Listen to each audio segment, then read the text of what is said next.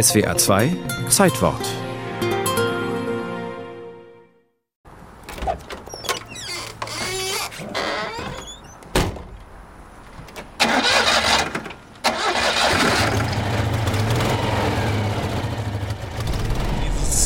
sanfte Schaukeln, äh, klappert was, also es ist halt eine Ente. Ja? Also es ist ein bisschen untermotorisiert und deswegen muss man ein bisschen mehr Gas geben und sonst entspannt. Ja? Markus Kästner, der Entenschrauberkönig aus Mainz. Was Schwebendes hat das. Oder die Feder macht so, so Geräusche, so ein wie so ein Kamel. Ich mag ja keinen Gullideckel. Es ist alles weich. Kurven nimmt er genial. Vollgas um die Kurve ziehen, die Kiste bleibt auf der Strecke. Perfekt. Rainer Kindle, bekennender Entenfreak aus Freiburg. Vier Räder unterm Regenschirm. Das war der Auftrag damit an die Ingenieure. Eine andere Legende behauptet, der Auftrag Mitte der 30er Jahre habe darin bestanden, ein Auto zu konstruieren, mit dem ein Bauer einen Korb Eier heil über einen ungepflügten Acker manövrieren kann.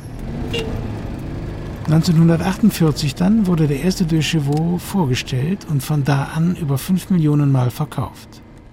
Und nach gut 40 Jahren, am 27.07.1990, verließ die definitiv letzte Ente die Montagehallen. Und heute steht sie auf der roten Liste der gefährdeten Tierarten. Also ich schätze mal, dass es in Deutschland so zwischen 6.000 und 8.000 Enten noch gibt. Ein Hochgenuss, in diesem Gebilde zu sitzen, das ein Auto sein will, wenn es daherfährt, wie eine Ente schwimmt und souverän mit erhobenem Schnabel durchs Autogewühle um den Arc de Triomphe watschelt, schlingert und hupt, herzzerreißend hupt. Dieses Weglassen von Sachen, das macht eine Ente so sympathisch. Wenig Vierlefanz, das heißt keine Fensterheber und den ganzen Schwachsinn. Aschenbecher gibt es erst in den 70er Jahren, früher gab es das gar nicht. Der waschechte Entenpilot aschte sowieso auf den Boden oder nahm gleich den ganz großen Aschenbecher.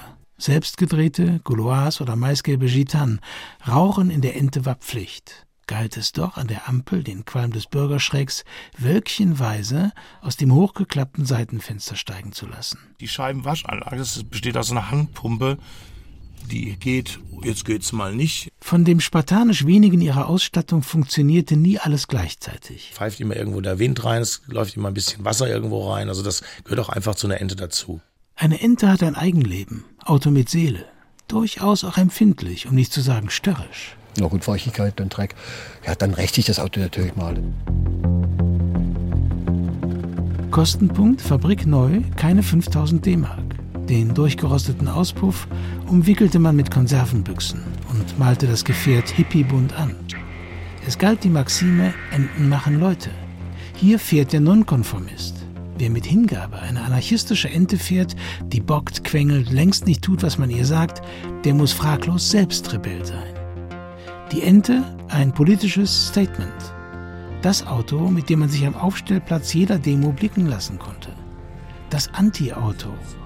Nicht wenige Rostlauben wurden nur von Aufklebern zusammengehalten. Atomkraft, nein, danke als Beispiel damals. Unbedingtes Muss, ne?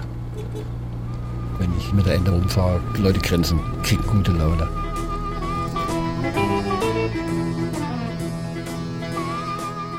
Wissen Sie, was ich mich freue, wenn ich mal alt bin und ich fahre dann mit der Ente auf der Autobahn, dann mache ich lauter dummes Zeug, Schlangenlinie, das Auto so ein bisschen aufschaukeln, dass es wackelt und diese selbstfahrenden Autos, die kriegen dann alle Angst und bremsen ab und da gibt es einen Rückstau von Frankfurt bis Hamburg.